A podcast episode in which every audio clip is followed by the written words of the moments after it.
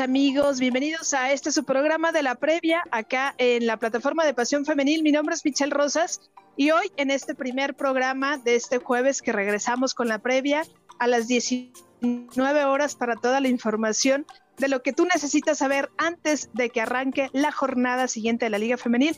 Me acompaña y ya como todos los jueves será esta misma hora mi compañera Eunice Medina. Eunice, ¿cómo estás? Hola, muy bien, pues esperando para ver cómo, cómo les va a, a todos los equipos, porque hemos traído muchas sorpresas, bastante entonces vamos a ver cómo les va en esta jornada. Sí, la verdad es que sí, invitamos a la gente que se conecte acá en nuestra transmisión, a que lo hagan a través de las plataformas de Pasión Femenil, en Facebook, en Spotify, en YouTube, por acá nos pueden encontrar, y también en Twitter, en mx arroba Pasión eh, Femenil, ahí también para que usted se contacte con nosotros y nos deje sus comentarios y sus pronósticos de esta previa a la jornada número 6, que técnicamente la liga se nos está yendo como el agua, muy rápido que se nos está yendo esta jornada. Vamos a explicar un poco la dinámica Unice antes de comenzar.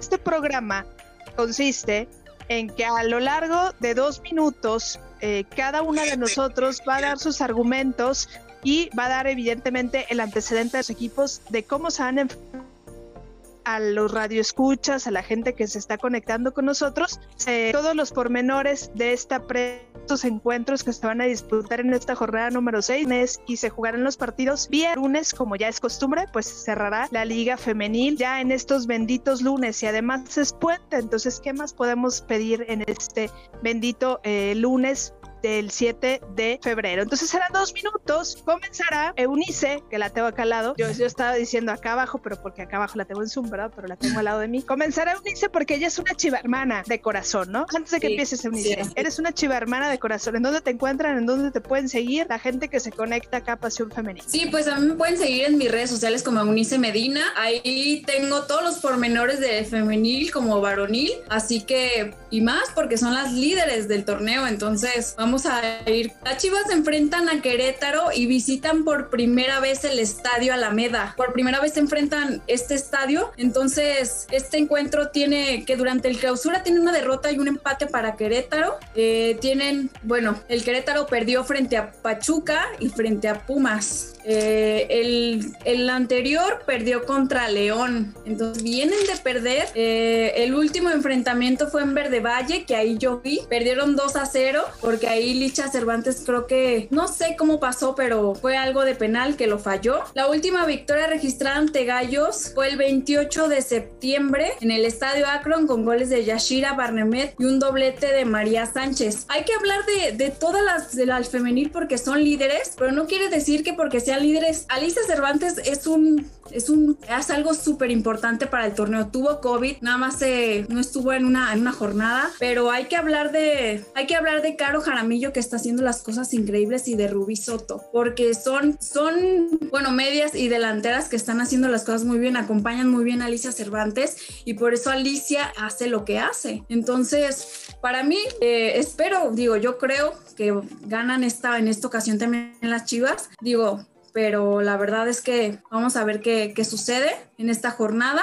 Y bueno, tienen, como les digo, tienen un juego ganado, un empatado y dos perdidos el, el Querétaro. Vamos a ver cómo les va. Y pues vamos a ver cómo les va bien, gracias, Unice. Pues ese es el partido que empieza mañana, mañana a las 5 de la tarde. 5 de la tarde, mañana en el Estadio Alameda, como lo comentaba nuestra compañera Eunice. Y hemos llegado así al término de los dos minutos de nuestra compañera Eunice para pasar al siguiente encuentro. Este siguiente encuentro es el correspondiente al Mazatlán contra Tigres. Mazatlán contra Tigres se van a enfrentar el día de mañana a las 8 eh, de la noche en el estadio Kraken allá en donde el conjunto de Mazatlán buscará a toda costa, evidentemente, ir sumando unidades. El director Juan Mendoza buscará los tres puntos ante unos Tigres que no vienen en su mejor momento, sí, y que vienen padeciendo la ausencia y a gritos ya de los aficionados de María Sánchez y de Katy Killer Martínez. El Mazatlán trae dos empates, un triunfo ante San Luis y perdieron ante las campeonas rayadas y ante Cruz Azul en la jornada número uno. Suman hasta el momento el equipo de Mazatlán cinco unidades y le surge evidentemente estos tres puntos. El primer duelo eh, entre Tigres y el Mazatlán se llevó a cabo el 22 de agosto del 2020. Hay que recordar que técnicamente el conjunto de Mazatlán es eh, nuevo en la liga femenil. Las jugadoras a seguir es la jugadora uruguaya María Cuadrado, Norma Gaitán y seguramente su portera Londra Ubaldo, quien siempre eh, estará muy solicitada por parte de la artillería de Tigres, ¿no? Por su parte los Tigres tienen ocho puntos, pero tienen un partido pendiente, este partido que se pospuso ante el COVID de eh, las jugadoras de Juan. Veremos si el cuadro de Medina eh, y sus estrellas no pueden seguir sumando unidades, sobre todo porque en el último partido ante Tijuana empataron a un gol y tenía técnicamente a todas sus estrellas, ¿no? A eh, Uche, la nigeriana, que ya marcó un triplete la jornada pasada ante Atlas. Tenían a Fischel, que ya la debutaron, tuvo ahí algunos minutos, estaba Mayor, que ya marcó un gol, estaba Ovalle y toda la artillería que tiene el conjunto de e Tigres. Veremos si le alcanza al conjunto de las Amazonas para sumar de a tres y evidentemente para irse ampliando en la ventaja porque a Tigres no le gusta estar en los últimos lugares. Y también, si no, entonces nos preguntaremos qué tanta falta le hará a Tigres en la falta de María Sánchez y de Katy Killer Martínez. Mañana 8 de la noche, Mazatlán contra ti. Pero bien, pues ahora vamos al Cruz Azul contra América. Van a jugar con Cruz Azul contra América porque en la jornada anterior el América le ganó a Necaxa y bueno, el Cruz Azul perdió ante Chivas. Así que el Cruz Azul ha sido bastante irregular. De una victoria sobre Juárez, perdieron contra Chivas eh, jugarán en la cancha 3 de la Noria este 5 de febrero a las 12 horas y será transmitido por TUDN. Y bueno, el director técnico del América, Craig Harrington, saldrá su pena con el choque frente a Cruz Azul. Ya estará habilitado para la jornada 7 contra León. Hay que recordar que, que hizo algo que no se debería de haber hecho, que fue faltarle respeto a varias jugadoras. Entonces, por ahí va. Son las Águilas, son cuartas, tienen tres ganadas, un empate y un perdido. Y bueno, las la goleadora de, la, de las Águilas es Mati, Katy Martínez. Tiene cuatro anotaciones, uno frente a Pumas, uno frente a Necaxa y dos frente a Atlético de San Luis. Así que vamos a ver cómo queda este partido. Será interesante ver cómo juegan. Así que vamos a ver. Sobre todo porque es el clásico joven, ¿no? Acá entre, entre Cruz Azul y América será el clásico joven veremos, ¿no? Si Katy Martínez alcanza a llegar a la, al centenar, ¿no? Está Katy Martínez a un solo gol. Sí. Ya vimos la euforia, ¿no? Cuando jugaron en la cancha del Bicentenario, cómo los radioescuchas la siguieron, ¿no? Entonces, es un partido sumamente interesante porque de llegar a los a, a marcar ese gol, pues Katy Martínez estaría llegando a su primer centenar, acercándose a Desiree Monsiváis, la jugadora de Rayadas que tiene hasta el momento 112 anotaciones. Entonces, la verdad es que se espera un partidazo este que se llevará a cabo acá en la Noria entre el Cruz Azul contra el América. Recuerden, sábado 12 del mediodía, transmisión por tu DN, sábado 5 de febrero. Muy bien, pasamos al siguiente encuentro. Este encuentro es el Puebla contra el Tijuana. Este partido se llevará a cabo el próximo domingo 12 del mediodía, como ya es costumbre, en el Estadio Cuauhtémoc, en donde este estadio, en lugar de Cuauhtémoc, se debería llamar Estadio eh, Brisa Rangel por las buenas actuaciones de su guardameta Brisa Rangel. Tijuana, Puebla y Tijuana se han enfrentado en siete ocasiones, con tres, empat con tres triunfos para el Puebla, em, un triunfo para el Tijuana y tres empates. Ese es el antecedente que tienen estos equipos. El equipo de Pablo Luna sigue, lo cual ya no solamente es necesario, es urgente si es que el equipo de Pablo Luna quiere sumar unidades, meterse a liguilla y evidentemente cerrar muy bien el torneo. Por lo que ha mostrado en los últimos encuentros es un buen fútbol, tienen estilo, poco a poco han encontrado su once ideal. Pablo Luna ya no hace las rotaciones, si acaso nada más en dos jugadoras y es la portera y Pablo Luna ya expresaba que es un tema de eh, ver cuál de las dos guardametas estará en mejores condiciones y el objetivo es dos partidos para cada jugadora. Las jugadoras a seguir por parte de Puebla es Verónica Martins y Teresa Warbis. Por su parte, Tijuana viene de darle un partidazo, ¿qué digo partidazo? Tamaño partido le jugó a las Tigres, a las Amazonas, en donde aguantaron y se quedaron empatadas a un gol, pero el equipo de Tijuana suma siete unidades hasta el momento, tiene un triunfo y cuatro empates. Es cierto, Tijuana está invicto, pero lo cierto también es que no han convencido. El equipo de Fabiola Vargas sigue sin convencer. Necesitan volverse a enrachar y volverse a sumar unidades. Veremos cómo sale Ranae Cuellar Angelina Hicks y San Juana Muñoz. Acá un dato, Ranae Cuellar sumará su partido número 76 en la liga y tiene hasta el momento 52 anotaciones. Nos espera un partidazo en el Puebla contra el Tijuana. Y bueno, además de que van a jugar el Toluca frente al Atlético de San Luis, si no me equivoco. Sí.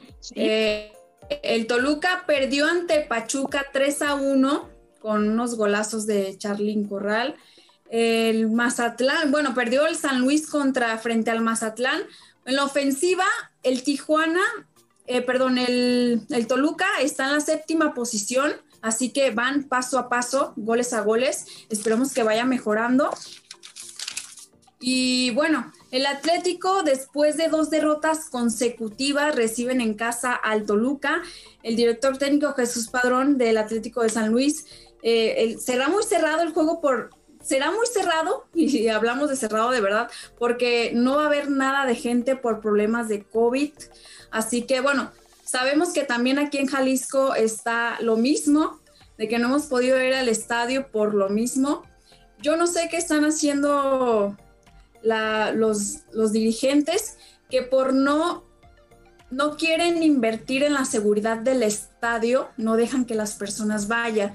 Y vaya que el fútbol femenil es bastante importante, entonces considero que, que tiene que ser más por que hay partidos a las 12 del día, a las 6 de la tarde, 7 de la tarde, entonces tiene que, tienen que poner esa, tienen que poner de su parte para que todas las personas vayan al estadio, porque digo, yo, yo creo que, que, también las niñas se van a animar, se van a animar a seguir jugando bien y esperemos que, que queden, híjole, ahora sí que yo creo que en este caso va, va a ganar el Toluca. Esperemos que, que sea un buen partido y ya veremos cómo les va en el estadio.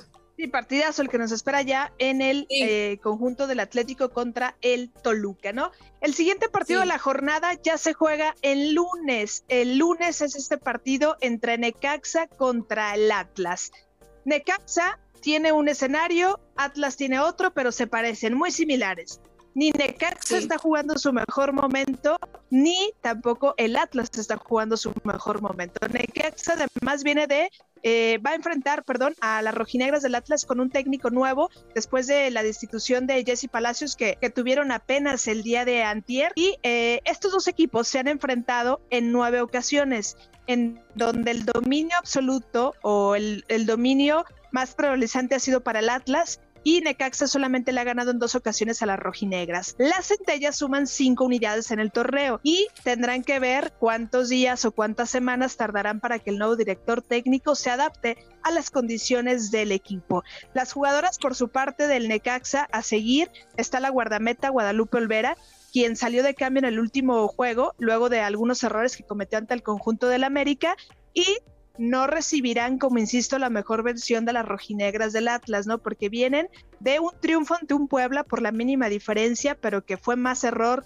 Fue un gran tiro de, García, pero fue ahí influyó un poquito el error de Brisa Rangel de Puebla, pero Atlas sigue sin gustar, ¿no? Sobre todo porque Atlas nos tenía acostumbrados a buenos resultados, Atlas nos tenía acostumbrados a que resolvían los partidos en el último minuto, pero vaya, hoy no cuentan con Alison González y las genialidades y las individualidades de esta jugadora. Las rojinegras esperan contar con su unos hace un rato que yo revisé en la liga, no está registrada. Eso quiere decir que posiblemente no pueda estar en este próximo partido del próximo lunes. Atlas deberá buscar más variantes y mejorar en la contundencia para ir recuperando confianza en la delantera y generar velocidad con García y con Hernández en entre otras jugadoras más. Este partido se juega a las 5 de la tarde el lunes 7 de febrero.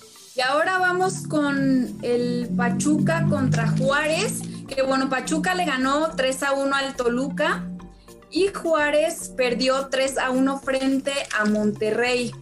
Van a jugar el 7 de febrero, el día lunes, a las 5 de la tarde en el Estadio Hidalgo. Y bueno, veremos porque Pachuca es tercero general Liz Ángeles cumplió 150 partidos con la escuadra de Pachuca y Juárez tiene a Perla Navarrete que cumplió 100 partidos.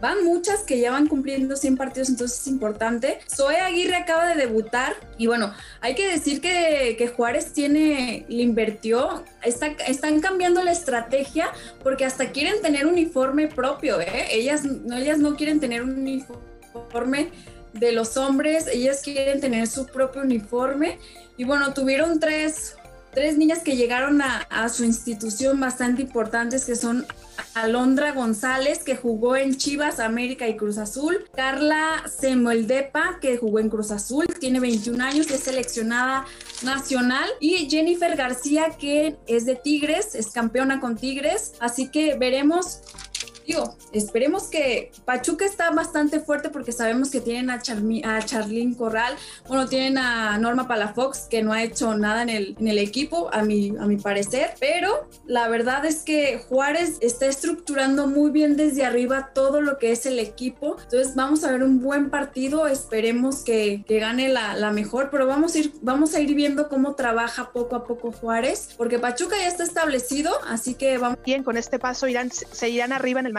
en, el, en la tabla general porque están ahí a un puntito del Guadalajara que es el, el, rival más, más cercano, ¿no? Rayadas y Pumas se han enfrentado en cinco ocasiones donde Rayadas ha ganado tres, han empatado uno y Pumas ha ganado un solo encuentro. Las actuales campeonas vienen con el paso perfecto y eh, de los cuatro partidos han ganado los cuatro con resultado abultado, ¿no? Las jugadoras que destacan es sin duda Diana Evangelista, el caso de la juvenil Ailina Vilés y también el caso de Desiree Monsiváis que suma ya 112 anotaciones y el regreso que está teniendo Daniela Solís después de esta, de esta lesión y puedo seguir, ¿no? Porque creo que poco a poco el conjunto de Rayadas ha encontrado este estilo de juego de Eva Espejo, ¿no?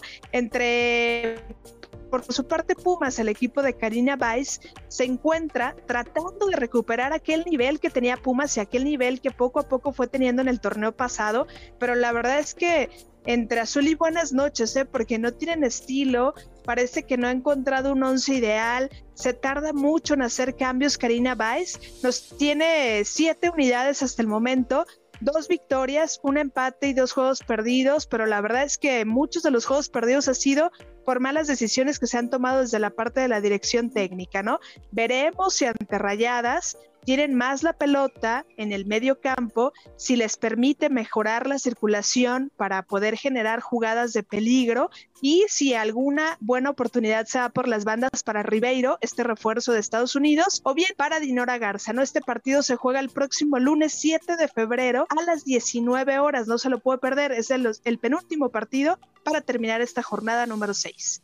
Y bueno, también se van a encontrar el Santos frente a León el día lunes en el Estadio Corona a las 7 de la noche, porque, bueno, sabemos que el Santos, eh, bueno, el Santos perdió frente a Pumas 4 a 0, 4 a 0, y el León ganó contra Querétaro 4 a 2, así que hay una dupla bastante diferente en este encuentro. Son 14 y 15, León está en, 14, en el lugar número 14 y Santos en el 15. El último partido que ganó León fue, fue frente a Querétaro y bueno, el Santos que perdió frente a Pumas. Cintia Peraza tiene 100 partidos ya en Santos, también Alexandra Ramírez, las dos ya tienen 100 partidos. Y bueno, Dani Calderón, que es la goleadora nata, que tiene 21 goles en la máxima en el club. O sea, estás hablando de 21 goles y estás hablando que ¿cuántos tiene Licha Cervantes? No tiene no, no sé cuántos, pero tiene más. tiene 75, de hecho, Licha Cervantes tiene, 75. El doble o el triple, estás hablando de la estructura o cómo se maneja cada club. Quizás para mí fue, es impresionante, la verdad, eh, los goles que hacen y todo, toda esta cuestión pero pues vamos a ver ahora sí que de aquí se van a ir despuntando las goleadoras poco a poco, vamos a ir viendo, bueno, Charlín Corral ya sabemos que, que es la goleadora nata del Pachuca, bueno, Char, bueno, también vemos que Licha Cervantes es la goleadora nata. Veremos quién despunta en cada club y veremos cómo lo hace en cada una. Sí, la verdad es que este partido creo que está a modo para que Santos se la pueda llevar la victoria, sobre todo porque Santos no viene en su mejor momento. Hay jugadoras que vienen como muy descanchadas, pero León hizo un buen partido ante Pumas, aunque Pumas le ganó 4 a 2, León hizo un buen partido, ¿no? Creo que León posiblemente pueda ser el nuevo la nueva institución de un técnico en el León. Sí, sí, sí. Sí, porque, digo, está, está cañón porque tienen que seguir trabajando ellas, pues, a eso me refiero. Porque, bueno, el León es la octava ofensiva, lleva seis goles, así que vamos a ver cuántos goles hacen en esta jornada, a ver si se despuntan o no se despuntan. Así es, ¿no? Pues esta es la jornada número 6, estos partidos que usted podrá empezar a ver a partir del día de mañana. Mañana solamente tenemos dos juegos, el del Querétaro contra Chivas que empieza a las 5 de la tarde, vamos a repetir rápido nada más los horarios. Posterior se juega el Mazatlán contra Tigres, un partidazo, es a las 8 de la noche, este partido es el día también de mañana 5 de febrero. Para el sábado tenemos el Cruz Azul América a las 12. El domingo tenemos eh, dos partidos, el de Puebla contra el conjunto de, eh, a ver, el conjunto Puebla contra Tijuana, perdón, a las 12 del mediodía, y después tenemos el Atlético contra el Toluca, Atlético contra Toluca a las 5 de la tarde, a las 5 de la tarde. Necaxa Atlas, que también va a ser un buen partido. Bueno, Pachuca Juárez también que va a ser un excelente partido, vamos a ver cómo les va. Bueno, y Monterrey frente a Pumas, las y Monterrey Pumas, que es a las 19 horas, y el último partido de la jornada, que es este de Santos, contra el León a las 19 horas. Eunice, rápidamente, ¿cómo crees que le vayan a los dos equipos tapatíos? ¿Cómo crees que le vaya al Guadalajara y cómo crees que le vaya al Atlas? Yo creo que ganan las Chivas, digo, la verdad es que han trabajado muy bien desde su defensiva, las medias van muy bien, no se digan la ofensiva con Licha Cervantes y van contra, contra Querétaro, así que yo creo que van a seguir trabajando en esto. Licha tiene todas las de ganar y yo no le veo ningún pero en que vayan a ganar las Chivas. Y bueno, el Atlas que va contra Necaxa, que van a jugar como visitantes, pues espero que también, que también ganen la verdad. Eh, digo, ya perdieron a una de sus delanteras que se fue para América y no sé, pero que sigan trabajando y vamos a ver cómo les va. Yo también creo que eh, las condiciones del partido se da para que tanto el Guadalajara, que es un equipo invicto, ¿no? Porque el Guadalajara además trae la presión de que es invicto y se va a enfrentar por primera ocasión en el estadio Alameda, ¿no? Este primer estadio exclusivo de la Liga Femenil. creo que hay condiciones para que Licha pueda marcar, creo se ha visto mucho el desempeño y las modificaciones que ha hecho el Pato. Rubí Soto también. Rubí Soto por ahí también podría eh, estar eh, anotando y marcando eh, algunas anotaciones y creo que por parte de Atlas no me gusta no hacer menos al rival pero creo que por el cambio de director técnico que trae el Necaxa puede influir pero aguas no porque también hay veces que los equipos juegan mejor cuando les cambias al director técnico, no es como sacan todo el FUA que traen acumulado y que luego la famosa frase de le tendieron la cama al técnico, ¿no? Y te pueden dar la sorpresa y Atlas no lo viene haciendo bien, no lo viene haciendo mal, pero tampoco no lo viene a hacer excelente, no lo viene a hacer excelente y no como nos tenía acostumbradas, ¿no? El conjunto de las rojinegras del Atlas, ¿no? Pero yo puedo confiar en que posiblemente eh, los dos equipos tapatíos puedan ganar. Sí, yo también confío, digo, Alison González espero que nos dé, es que nos tenía acostumbrados a muchos goles, esperemos que, que nos siga acostumbrando. Y también, bueno, Fabiola Ibarra, que también ha anotado varios goles, entonces esperemos que, que trabajen bien, sobre todo que trabajen bien y que anoten goles. Exacto, ¿no? Vamos a pedir a nuestra productora Valeria que nos da los comentarios. Yo no los puedo leer porque estoy desde mi celular. Los comentarios de la gente de, de YouTube para ver qué nos dice la gente allá en nuestras redes sociales, la gente que se está conectando a la previa. Ok, bueno, ahorita, ahorita me, ahorita, vamos a ver este qué hay acá en, en YouTube. Ahorita me voy a meter a YouTube para ver los comentarios que tenemos de la gente que se ha estado conectando con nosotros acá a este programa de la previa, ¿verdad? Una disculpa, estoy de mi celular, entonces ahorita voy a intentar leer los comentarios que tenemos acá. Ahí voy, ahí voy, ahí voy. Acá dice Dice Jesús Alonso, ¿qué piensan de Rubí Soto? ¿Creen que se deba incluir junto con el tridente de ataque como ya es una referente? Eh, y para mí no por el torneo pasado porque jugó mal y prefiero esperar al torneo eh, completo, ¿no? También Jesús Alonso dice, también qué piensan de Anet Vázquez, para mí ya tiene tiempo de que no juega y a nada y lo hace de manera eh, y no hace presencia, perdón todo el balón que toca pierde y no hace buenos pases, para mí está muy mal en su nivel, ¿no? Eso nos comenta acá, por acá Jesús Alonso. Saludos, buenas noches. Son las mejores. Sigan así. Eh, pues estos son los comentarios. No sé qué piensas tú, Eunice, en el sentido de el tema de tener a, a, Rubí Soto y el caso de Anet, de Anet Vázquez allá en, en, eh, en la cancha, ¿no? ¿Tú crees que Rubí Soto eh, está haciéndolo bien ese torneo? ¿Tú crees que que se está quedando de... Porque se fue a España, entonces ya llegó, eh, está en su mejor momento porque trabaja muy bien la parte su parte. Ella trabaja muy bien y hemos visto cómo igual no estuvo, Licha Cervantes no estuvo y ella trabajó, trabajó, trabajó. Y ahorita que está, pues van a trabajar mejor. Entonces yo creo que Rubí Soto está en uno de sus mejores momentos. Anet Vázquez, pues no sé, vamos a ver cómo, cómo también el director técnico la pone, lo ubica. Vamos a ver cómo, cómo está trabajando ella por su parte y que trabajen en equipo. Sí, yo creo que Rubí Soto lo decía en conferencia de prensa esta semana, que lo que ella necesitaba era minutos, ¿no? Yo ayer en el programa de campamentos le preguntaba a Cintia y a Noema, que están conmigo en campamentos, si tú crees que a Rubí Soto le pasó lo de Charlín Corral, ¿no? Charlín Corral también se reintegró apenas el torneo pasado y no tuvo su mejor torneo. ¿Tú crees, y estamos viendo una buena versión de Charlín Corral, ¿no?